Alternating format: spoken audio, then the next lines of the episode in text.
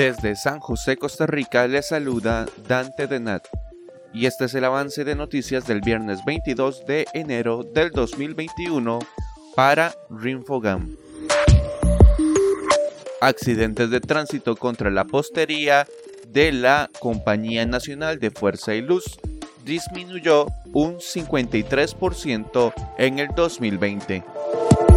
La Compañía Nacional de Fuerza y Luz atendió durante todo el 2020 78 postes quebrados por accidentes de tránsito, lo que presenta una disminución del 53% en este tipo de averías respecto al 2019 y del 48% en comparación del 2018.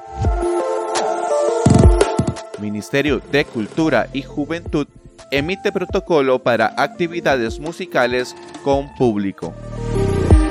El Ministerio de Cultura y Juventud anuncia la aprobación del protocolo subsectorial para la reactivación de actividades culturales musicales con público en vivo. Rusia amenaza y detiene a opositores antes de gran jornada de manifestación por Navalny.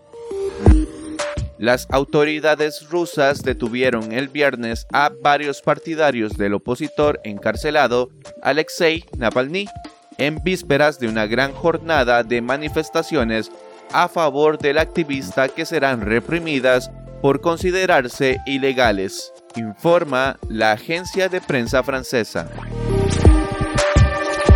Biden aumenta ayudas ante crisis alimentaria que afecta a millones de estadounidenses.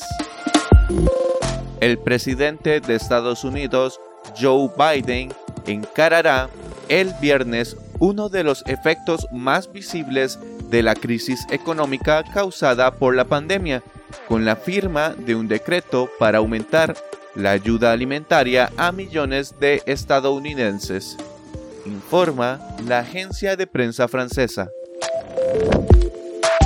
Esta y otras informaciones las pueden escuchar en nuestra página de Facebook y en nuestro podcast en Spotify.